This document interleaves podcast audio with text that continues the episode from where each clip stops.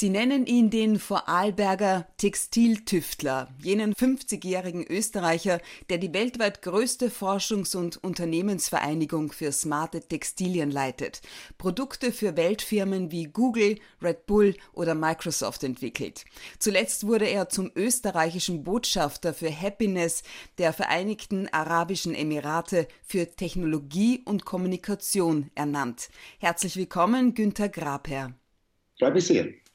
Neben Herzklappen mit Sehnen aus Stickereien, fühlenden Robotern, Alexa von Amazon und dem weltweit ersten waschbaren T-Shirt das die Herz- und Atemfrequenz und noch andere Vitaldaten misst, produzieren sie auch Schutzmasken in Vorarlberg, um aus den Fesseln des Weltmarktes herauszukommen. Worauf es bei den Schutzmasken wirklich ankommt, um gesund zu bleiben, über smarte Ehefrauen, künstliche Intelligenz, Ungeduld und Mut, darüber unterhalten wir uns jetzt. Julia Schütze, Talk to Me. Authentic, empathic, fair. Mehr nach Desinfektionsmittel als nach Sonnencreme riecht es diesen Sommer und was sich 2019 als It-Piece verstanden hat, die Microbag zum Beispiel, ist heuer wohl der Mund-Nasenschutz. In allen erdenklichen Farben, Formen und Materialien zum selbermachen und oder kaufen. Günter Grabherr, wie sieht Ihre aus? Ja, unsere Maske sieht vielleicht ein bisschen anders aus, insofern, dass sie eigentlich für medizinische Applikationen entwickelt wurden.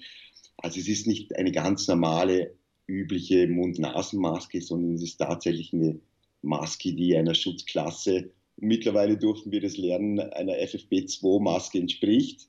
Das heißt, diese Maske hat 96% Filterleistung und die ist eben dazu entwickelt, sie im medizinischen Bereich einzusetzen und das Personal da dementsprechend zu schützen. Ich verstehe. Welche Farbe hat sie? Nichtsdestotrotz. Die Farbe, die Maske ist weiß und die hat einen Aufdruck vorne auf der Maske. Die Maske nennt sich nämlich Feed Protect. Und damit sie nicht verwechselt werden kann, eben mit normalen Masken, ist auf der Vorderseite der Maske eben das Logo aufgedruckt. Es gibt ja jetzt drei Arten von Masken. Die Stoff, den MNS, also Mund-Nasenschutz und FFP. Ihre ist bei FFP2 einzuordnen. Was bedeutet FFP1? Also die Kategorien, da geht es nach Filterleistungen. Die FFP1-Maske hat eine Filterleistung von 80 Prozent, die FFP2-Masken von mindestens 95 Prozent und die höchste Kategorie, das ist die FFP3, die hat eine Filterleistung von 99 Prozent. Und worin liegt jetzt der Unterschied zwischen FFP1 und FFP2? Der Eigenschutz, der Fremdschutz? Also man muss dazu wissen, dass diese FFP-Masken aus dem Bereich der persönlichen Schutzausrüstung kommen und nicht aus dem Medizinbereich. Die wurden also für die Bauindustrie äh, entwickelt, vordergründig und nicht für Mediziner. Und da geht es, wenn man sich äh, das anschaut, was die da tagtäglich arbeiten mussten, da geht es um Aerosole, da geht es um Stäube die nicht eingeatmet werden sollen oder dürfen. Und darum gibt es eben die unterschiedlichen Filterklassen. Man hat jetzt eben in, in, der, in der Not der Maskenpflicht oder beziehungsweise der Notwendigkeit, die Masken zu verwenden, speziell im medizinischen Bereich, dann eben diese FFP2 auserkoren und sagen, das ist die richtige Maske für unsere Mediziner. Und der Anspruch dieser Maske ist recht hoch. Also diese 95, 96 Prozent Filterleistung, das bedeutet, und so besagt es die Norm, das sind Partikelgrößen zwischen 60 Nanometer und 100 Nanometer, die da nicht durch dürfen. Und da kann man sich vorstellen, wie klein diese Partikel sind. Also die Filterleistung ist schon sehr, sehr hoch und schützt tatsächlich auch von eben diesen Aerosolen. Man spricht hier von Aerosolen, die in der Luft stehen und das leider Gottes über längere Zeit, dass die eben nicht durch die Maske dringen. Gäbe es eine Schutzklasse nach unten von FFP1 abwärts, wo lege die der ganz normalen Stoffmasken? Oh weh, wir sind jetzt nicht wirklich Fans von Stoffmasken. Die sind nämlich gefährlich. Gefährlich dahingehend, dass diese Punkt 1 und, und die größte Übertragungsgefahr ist immer die Tröpfchenübertragung, das ist das Erste. Und wenn man sich jetzt eine ganz normale Stoffmaske vorstellt, kann man sich vorstellen, diese Tröpfchen werden von der Maske, vom Stoff aufgesogen. Und leider Gottes fühlt sich das Virus eigentlich recht wohl in diesem feuchten Medium in der Maske und es überlebt einige Stunden. Das ist eigentlich genau das Gegenteil, was man erreichen möchte.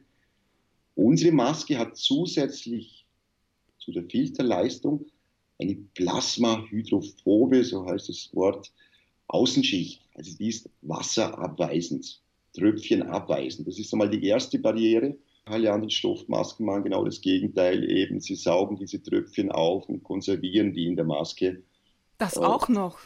Ja, also wie gesagt, das, das Virus, die Tröpfchen, die fühlen sich in der Maske, in dem feuchten Medium dieser Stoffmaske sehr wohl und überleben da nachweislich einige Stunden.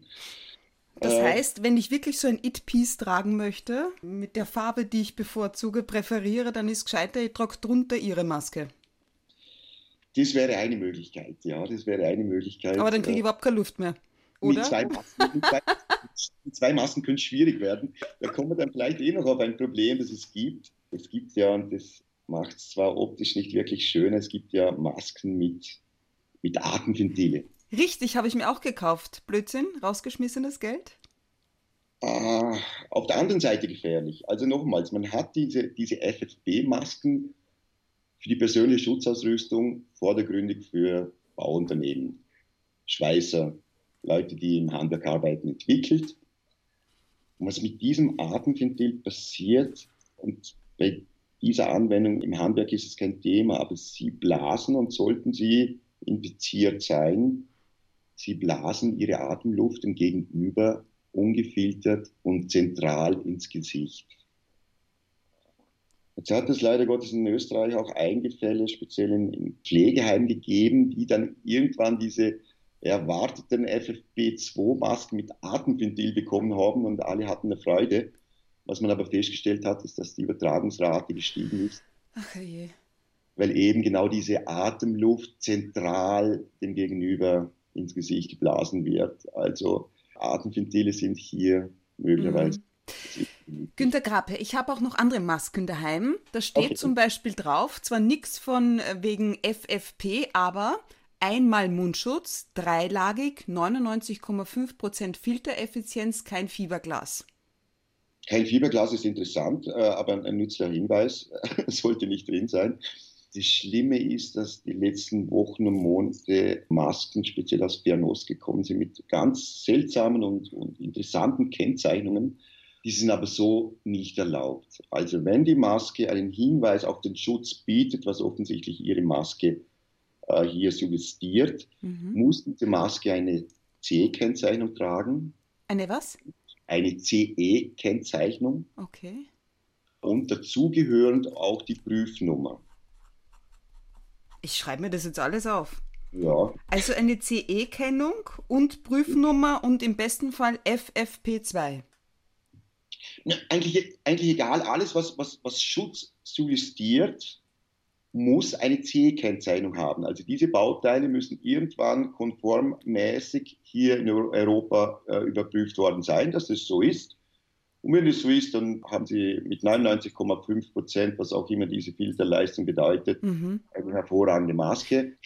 Sollte aber dieses C-Kennzeichen fehlen, ist es eher ein Hinweis, dass es eine Fälschung ist oder ein Produkt, das eigentlich so auf dem Markt nicht vertrieben werden dürfte. Günter Graper, Sie haben Ende Februar mit der Produktion der Schutzmasken begonnen, um aus den Fesseln des Weltmarktes herauszukommen. Was sind das für Fesseln? Ich, glaub, ich glaube, was wir, was wir festgestellt haben, und nicht nur bei den, Mus bei den, bei den Schutzmasken die letzten Monate, dass es eine sehr, sehr große Abhängigkeit gibt von der Sachgüterproduktion, die wir aus Fernost beziehen. Und wir durften mit Schmerzen feststellen, dass sollten die Verbindungen Richtung Asien nicht mehr bestehen, auch wir die simpelsten Dinge nicht mehr bekommen. Unter anderem eben auch Schutzmasken, die eigentlich ein Billigprodukt sind und die Produktion schon vor vielen Jahren aus Europa verschwunden ist. Und das durften wir schmerzlich lernen, sollte die Verbindung dahin unterbrochen sein, dass wir nicht mhm. so wenig bekommen. Bitte verzeihen Sie mir, wenn ich das vielleicht so straight auch formuliere, aber ganz am Ende jeder Sache geht es auf dieser Welt doch immer nur um entweder um die Liebe oder ums Geld, um Macht. Wie und wer kontrolliert eigentlich die Masken, die zum Beispiel aus Asien zu uns kommen, auf ihre Schutzklassen? Ob die was taugen oder ob die fake sind? Also es ist tatsächlich so, dass, dass viele und nach wie vor viele Schutzmasken an den Außengrenzen von Österreich liegen, an den Zollämtern, die angehalten sind, eben die Masken auf ihre Tauglichkeit und Zertifikate zu überprüfen. Und so gibt es auch viele Masken, die eben den Prüfkriterien nicht entsprochen haben und mittlerweile auch vernichtet wurden. Aus der Not und weil es dann dennoch zu wenig Masken gab, hat die EU eine sogenannte CPA-Verordnung erlassen. Es ist ein vereinfachtes Verfahren für die Prüfung von Schutzmasken. Und Österreich hat in kürzester Zeit schon von Beginn der Krise in Wien ein eigenes Prüfinstitut, ein eigenes Prüflabor installiert, um eben diese Masken, die da aus dem Ausland kommen, zu prüfen, um mit so einer genannten CPA Zertifizierung zu versehen, damit sie in den Verkehr gebracht werden dürfen. Okay, ich habe zum Beispiel heute gelesen, dass es seit neuestem FFP2-Masken aus dem Zigarettenautomaten gibt, ja, inklusive Desinfektionstuch im Zigarettenschachtelformat. Könnte ich rein theoretisch auch bei Ihnen vorbeikommen, dass Sie die testen und mir sagen, ob die Masken halten, was sie versprechen? Grundsätzlich können wir es testen, wir können es aber nicht zertifizieren. Wie gesagt, auch da wieder der Hinweis, diese Masken müssen ein CE-Kennzeichen tragen mit einer Zertifizierungsnummer. Sollte das nicht so sein, ist die Wahrscheinlichkeit groß, dass was in der Zigarettenschachtel drin ist, das nicht verspricht, dass es halten soll. Was kosten Ihre Masken? Unsere Masken sind etwas teurer wie die herkömmlichen Masken. Also unsere medizinischen Masken kosten 8 Euro. Aber was diese können, wir können sie wieder aufbereiten. Wir haben ein Zertifikat, dass diese Masken 20 Mal gewaschen werden können und das wichtige Filtervlies gewechselt werden kann. Und wenn man sich jetzt die 8 Euro durch die 20 Mal durchdividiert, kommen wir auf einen Preis am Ende des Lebenszyklus der Maske, der weit unter dem Preis einer asiatischen Maske liegt. Günter Grabherr, Stichwort ausreichender Schutz. Ich habe da jetzt von einer neuen Verordnung gelesen, aus der ich nicht ganz schlau werde. Können Sie mir da vielleicht weiterhelfen? Was bedeutet ausreichender Schutz? Ja, hier geht es um die Absonderung von Mitarbeitern. Das Problem ist, die Gesetzeslage beschreibt heute, dass wenn Mitarbeiter länger wie 15 Minuten mit einem infizierten Mitarbeiter über einen Zeitraum von 24 Stunden Kontakt hatte, diese Person abgesondert werden muss, wenn er nicht ausreichenden Schutz trägt. Dieser ausreichende Schutz wird leider nicht genauer definiert. Äh, jedes Bundesland interpretiert diesen ausreichenden Schutz anders. In Vorarlberg handhabt man das so, dass die Behörde sagt, ausreichender Schutz ist mindestens FFP1-Standard. Und wenn der nicht vorhanden war, muss die Person in Quarantäne. Es kann natürlich dem haben wir Unternehmer im Moment sehr, sehr große Angst. Das kann natürlich bis zu einer Unternehmensschließung führen. Und ich glaube, dem wenigsten Unternehmen ist bewusst, dass nicht einfach ein Mund-Nasenschutz hier reicht im Unternehmen, sondern nach dieser Gesetzesvorlage mindestens FFP1-Standard im Unternehmen verwendet werden muss. Ja, aber dann nehme ich mir doch einfach eine FFP2-Maske von Ihnen, oder? Unsere FFP-Masken haben eben diese CPA-Zulassung, die in Österreich erreicht wurde. Und alle Masken, die nach CPA zertifiziert wurden, dürfen ausschließlich im medizinischen Bereich verwendet werden. Das heißt, wir dürfen sie gar nicht an die Industrie verkaufen. Ach, das heißt, ich darf von Ihnen nur FFP1-Masken nehmen, holen, kaufen, besorgen? Wir haben auch keine FFP1-Masken. Wir haben eine Maske, äh, eine Mund-Nasenschutzmaske, die tatsächlich diese Filterleistung hat. Die medizinische, die hat aber kein Zertifikat und ist daher auch in der Industrie nicht gültig. Welche tragen Sie? Ich trage äh, zu Testzwecken unsere medizinische Maske, unsere CPA-Maske. Für Testzwecke darf ich sie tragen, aber ich darf sie nicht im Unternehmen äh, äh, unsere Mitarbeiter als Schutz geben, weil sie eben, wie es das Zertifikat besagt, ausschließlich für den medizinischen Bereich verwendet werden darf. Hm, na was hm. mache ich denn da jetzt? wie kann also ich mich ausreichend schützen als Otto-Normalverbraucher?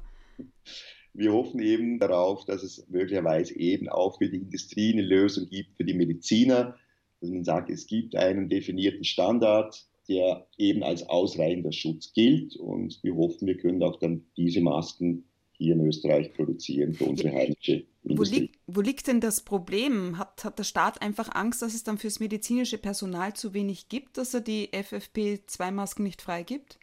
Genau. Also es ist eigentlich eine EU-Verordnung, die Österreich übernommen hat. Und zu diesem Zeitpunkt war natürlich die Angst groß, dass wenn solche Masken in den Umlauf kommen, dass die wieder nicht im medizinischen Personal ankommen. Und so war dazu mal gewährleistet, dass diejenigen, die die Masken am dringendsten brauchen, und das war natürlich und sind nach wie vor äh, das medizinische Personal, dass diese auch die erhalten. Was kosten Ihre Masken, die dem FFP1-Schutz am nächsten kommen? Diese Masken kosten 6 Euro, sind aber ebenfalls, und diese sogar 40 Mal waschbar. Das heißt, wenn man sich das durchdividiert, kostet die Maske am Ende einige wenige Cent und ist ebenfalls wesentlich günstiger wie eine Asiat. Mhm. Und sie bietet Fremdschutz und Eigenschutz?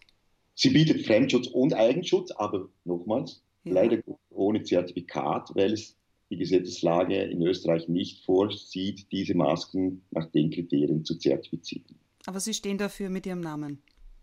Genau. Wunderbar.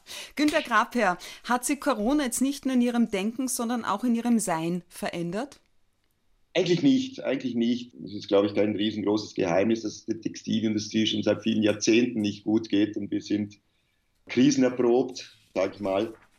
Also wir haben uns im, im Wesen sicherlich nicht verändert. Was uns natürlich schon wieder vor Augen geführt wurde, ist, dass wir eine riesengroße Abhängigkeit haben, speziell aus Fernost auch wie im Unternehmen. Und das heißt, die Aufrichtigkeit hat zu den Problemen geführt, die wir vielleicht heute noch, noch äh, mit ausbaden müssen. Ja. Mhm. Das heißt, das ist wohl auch das, was Sie sich besonders wünschen, was sich oder was nach Corona anders ist bzw. wird. Also wenn wir etwas gelernt haben aus den letzten paar Wochen und Monaten, dann sollte es genau das sein, dass wichtige Güter, die notwendig sind, zukünftig auch wieder in Europa wenn es irgendwie möglich ist, in, in Österreich produziert werden ja. wird. Apropos Österreich, apropos Vorarlberg, Günter Grabherr, geboren worden am 29. Oktober 1969 in Lustenau oder sagen Sie Lustenau? Oh, das ist ein ganz schwieriges Thema. Äh, ich weiß nicht, ob Ihnen, ob Ihnen Lustenauer Dialekt bekannt ist. Nö. Einer der markantesten Dialekte, die es in, in, in Österreich gibt. Man, man sagt Luschnau. Also Luschnau. Luschnau, also mit Sch gesprochen. Und es ist so, dass dieser Lustenauer Dialekt äh, auch in Vorarlberg nicht in, in, jeder Ortschaft verstanden wird. Also das, das ist sehr ausgeprägt. Ja, dann freue ich mich, dass ich Sie so gut verstehe, Günter Grabherr. Geboren worden in Lustenau, der mit rund 23.315 Einwohnern einwohnerreichsten Marktgemeinde Österreichs. Woran liegt das Ihrer Meinung nach? An der Lust? Das könnte, das könnte zum einen sicherlich an der Lust liegen, aber das andere, das andere, und da kommen wir vielleicht noch drauf, der andere Grund ist die Stickereiindustrie, warum Lustenau die größte Marktgemeinde Österreichs ist. Man muss wissen, dass Vorarlberg, wenn man so 100 Jahre zurückdenkt, das erste Bundesland in Österreich war, das eigentlich industriell automatisiert war. Äh, und Lustenau spielte da eine ganz große Rolle in der Stickereiindustrie. Und das mag ein Mitgrund sein, warum Lustenau so groß ist. Ich verstehe. Aber zumindest mit unbeschwertem Spaß verbinden Sie da in Lustenau Ihre Kindheit und mit Freude. Freude womit? Freude mit vielen Dingen, die dazu mal verboten oder heute verboten sind und dazu mal noch nicht verboten waren. Äh, Wie zum Beispiel? Das Fahren mit dem Moped meines Opas mit zwölf Jahren, solche Dinge, die vielleicht heute ja, äh, in der Form nicht mehr möglich waren. Auch viele Dinge in der Natur gemeinsam mit Freunden erlebt, äh, an eine Zeit, die ich, äh, an die ich sehr, sehr gerne zurückdenke. Mhm. Als Kind wollten Sie Feuerwehrmann werden. Aus welchem Grund das? War man ein bisschen schneller als mit dem Moped hätte unterwegs sein können? Ja, es war einfach für mich imponierend, die großen Fahrzeuge, die Menschen mit den Helmen und die auch heldenhaft ihr, ihre Arbeit geleistet haben. Und das hat mich als Kind schon fasziniert. Mhm. Ja. ja, vielleicht auch die, die Teamarbeit, kann ich mir vorstellen. Das ist ja auch etwas, was Sie mit Ihrer heutigen Arbeit, Ihrem Job als erstes verbinden, dass nur die Arbeit im Team erfolgreich sein kann. Was hat Sie darauf gebracht? Ich glaube, und das zeigen auch die Entwicklungen der letzten Jahre, dass wenn Neues entstehen soll und muss, es nur in der Gemeinschaft passieren kann und hier Ideen und, und Inputs von vielen zu einem perfekten Produkt führen. Diese Erkenntnis ist, glaube ich, auch für die nächsten Jahre zunehmend wichtig, hier branchenübergreifend zu agieren und hier auch Neues zu schaffen. Apropos drauf gebracht, dass Sie ja dann doch das geworden sind, was sie heute sind, nämlich der Textiltüftler mit weltweitem Alleinstellungsmerkmal, der Experten aus der ganzen Welt nach Vorarlberg lockt. Also, dass sie das geworden sind, inwiefern spielt da ihr Vater als ich weiß nicht, ob ich es richtig aussprich, Lurger und sie als gehöriger Luschnoer eine Rolle. ja, war, ich, war natürlich, ich war natürlich geprägt und dieser Nachluger, das ist, heute würde man sagen, der Operator an der Stickmaschine, aber er war der Maschinenbediener. Und der Nachluger, und das heißt dann auf Hochdeutsch wahrscheinlich nachsehen, er hat nachgesehen, ob die Nadeln auf der Stickmaschine auch tatsächlich alle richtig funktionieren. Und sollte dann Faden aus der Nadel gekommen sein, musste er das wieder einfädeln. So heißt es, es gibt auch den Beruf des Fädlers also das Einfädeln der Nadel. Und da wurde ich natürlich ein bisschen textil geprägt und durfte dann auch auf Hinweis meiner Eltern die HTL in Dornbirn, das ist die letzte Textilfachschule, die es gibt, besuchen. Und ja, das kam sicherlich aus der Prägung, weil der Vater natürlich sehr textilaffin mhm. war. Von der Stickereiveredelung bis ins Weltall, denn da wollen Sie als nächstes hin. Das wollen Sie als nächstes erobern. Aber jetzt einmal der Reihe nach. Was hat Sie mit 25 Jahren auf die Idee gebracht, sich selbstständig zu machen? Ja, ich durfte, ich durfte nach, nach der Schule in, in, in zwei oder schlussendlich in drei Unternehmen äh, arbeiten. Ein Textilunternehmen hier in Lustenau. Der Grund war sicherlich, dass ich, dass ich dazu mal Chancen gesehen habe, in der, in der Textilindustrie hier vielleicht andere Wege gehen zu dürfen und können und zum anderen die Vorstellung, einen lebenlangen Chef vor mir zu haben, das war mir dazu mal schon suspekt. Also hat sicherlich auch einen Mitgrund gespielt, warum ich mich dazu mal dann selbstständig gemacht habe. Ich gehe davon aus, dass Sie dann natürlich auch zur Bank gegangen sind. Was hat die von Ihren Plänen gehalten? Wow, ja, das war eine ganz, eine ganz interessante Geschichte. Insofern, dass es natürlich dazu mal schon der Textilindustrie nicht mehr so gut ging. Und die Bank war doch recht erstaunt, warum ich mich gerade zu dieser Zeit selbstständig machen möchte.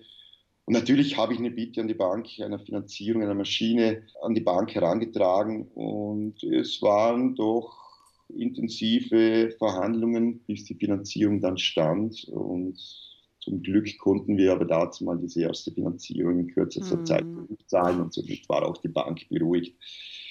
Ja, wer, ich meine, wer hätte sich auch damals denken können oder vorstellen können, dass sich so Herzklappenimplantate äh, mit gestickten Sehnenfäden machen lassen oder Kindersitze mit Sensoren, die Alarm schlagen, wenn das Auto geschlossen wird und das Kind sich noch im Sitz befindet. Seit 2019 tatsächlich Pflicht auch für jedes italienische Fahrzeug, Günter Grape. Ich meine, das ist schon beeindruckend. Wer oder was beeindruckt Sie persönlich? Da gibt es eine ganze, ganze Reihe an, an Personen und Persönlichkeiten, die mich beeindrucken. Was mich aber am meisten beeindruckt, ist meine Familie die eigentlich hauptverantwortlich für den Erfolg des Unternehmens sind, insofern, dass sie im Unternehmen tätig sind, was nicht selbstverständlich ist, aber stets mir auch den Rücken frei gehalten haben, eben auch um solchen Ideen, solchen Projekten nachgehen zu können. Und sie haben das Tagesgeschäft im Unternehmen eigentlich übernommen. Ansonsten hätte ich gar keine Zeit gehabt, eben auch zukunftsorientierte Projekte äh, in Angriff zu nehmen. Mhm. Etwas, das Ihr Leben verändert hat, war, haben Sie mich im Vorfeld wissen lassen, der plötzliche Tod Ihres ersten Hundes. Äh, der ist überfahren worden. Inwiefern hat das Ihr Leben verändert? Waren Sie dann noch ein Kind? Nein, nein, eigentlich, eigentlich aus zwei Gründen. Äh, wir waren, ich war 30 Jahre alt, als wir den ersten Hund gekauft haben. Und ich war eigentlich kein großer Freund vor von Haustieren. Und wenn wir, und das ist vielleicht die erste Erkenntnis, die wir aus der Geschichte gezogen haben, wenn wir dazu mal, äh, wie gesagt, der Hund wurde leider Gottes überfahren, wenn wir vorher jemand gesagt hat, ich würde zwei Tage weinen oh äh, wegen einem Hund, dann hätte ich ihn äh, für verrückt erklärt. Tatsächlich war es aber so. Es ist dann tatsächlich so, dass, dass so ein Tier schon zu einem Familienmitglied wird. Und am Tag, wo er überfahren wurde, wird einem plötzlich vor Augen geführt, dass in Sekundenbruchteilen alles wie immer anders sein kann. Und das ist eine Erkenntnis, die man auch weiter im Leben mit sich tragen sollte. Absolut, das ist wohl wahr. Und ähm, ja, auch jede Entscheidung oder wofür wir uns auch immer entscheiden, ob im kleineren oder größeren, hat ja seine Auswirkungen, ziehen etwas nach sich. Jetzt so die, die ersten fünf Jahre Ihrer Selbstständigkeit, Günter Grabherr, sind Sie, Zitat, bestimmt 16 bis 18 Stunden täglich an der Maschine gesessen. Was haben Sie produziert? Was waren so die ersten Sachen?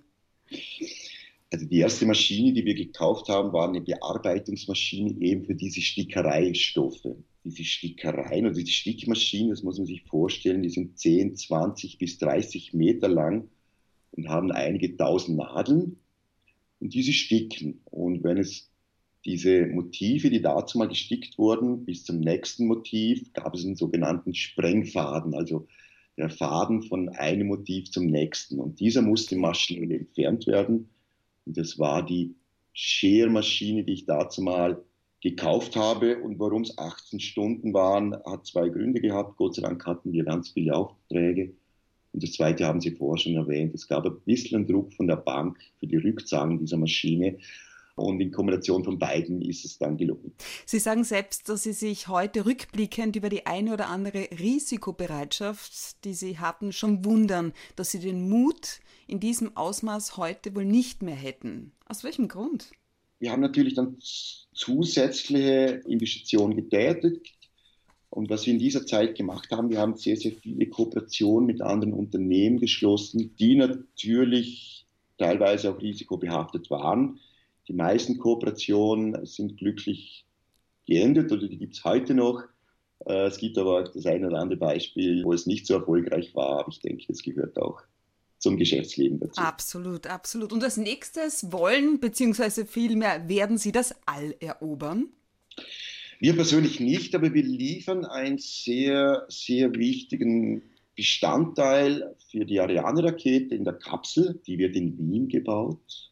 Viele, viele Komponenten der Ariane-Kapsel, also das wichtigste Teil an dieser Rakete.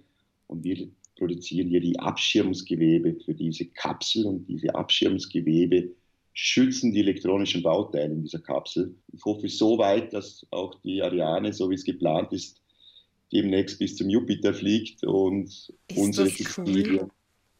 auch die elektronischen Bauteile hier schützen können. Wow.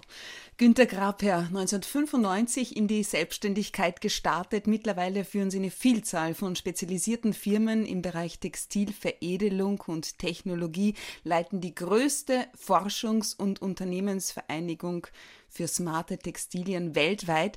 Was macht ein Textil smart, also klug und wie wichtig ist es gerade in der Textilbranche, sich stetig weiterzuentwickeln?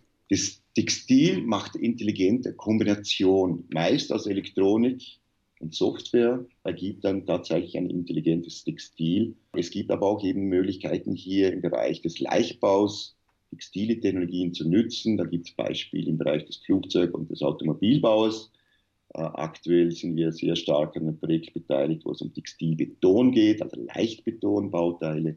Es gibt aber auch Bereiche, wo es ganz, um ganz, ganz kleine Dinge geht, im, im Bereich der Nanotechnologien, also Beschichtungstechnologien auf Textilien, in Kombination eben dann mit branchenübergreifendem Know-how. Uns extrem wichtig und das ist auch der Grund, warum wir vor zehn Jahren diese SmartX als Plattform gegründet haben eben hier branchenübergreifendes Know-how mit in die Textilindustrie zu kriegen und hier neue Produkte für die Zukunft der Textilindustrie zu generieren und auch zu sichern. Mhm. Was Smart Textiles angeht, schaut die ganze Welt auf das Ländle, auf Vorarlberg. Microsoft in Seattle, in deren Headquarter, setzt beispielsweise auf zwei Stickmaschinen von Günter Grabherr aus Lustenau in Vorarlberg.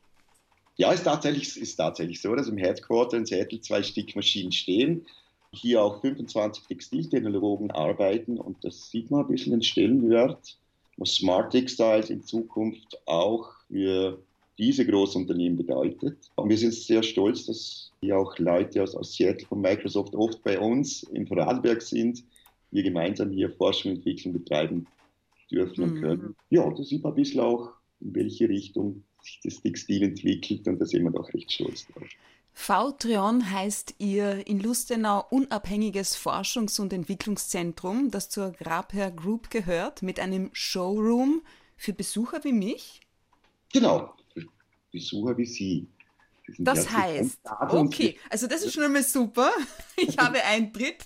Die nächste Frage lautet, was bekomme ich da alles zu sehen? Bekomme ich da, sind da Dinge ausgestellt aus den drei Unternehmensschwerpunkten? der Grabherr Group. Das sind nämlich Faser, Verbundwerkstoffe, Smart Textiles und Nanotechnologien. Sind diese drei Schwerpunkte ausgestellt? Genau, die sind ausgestellt. Widerspiegelt aber nicht nur, was wir als Unternehmen machen, sondern eben die ganze Palette an Projekten, Produkten, die eben diese Smart Textiles Plattform über die letzten Jahre gemeinsam mit unserer Forschungseinrichtung entwickelt und produziert hat.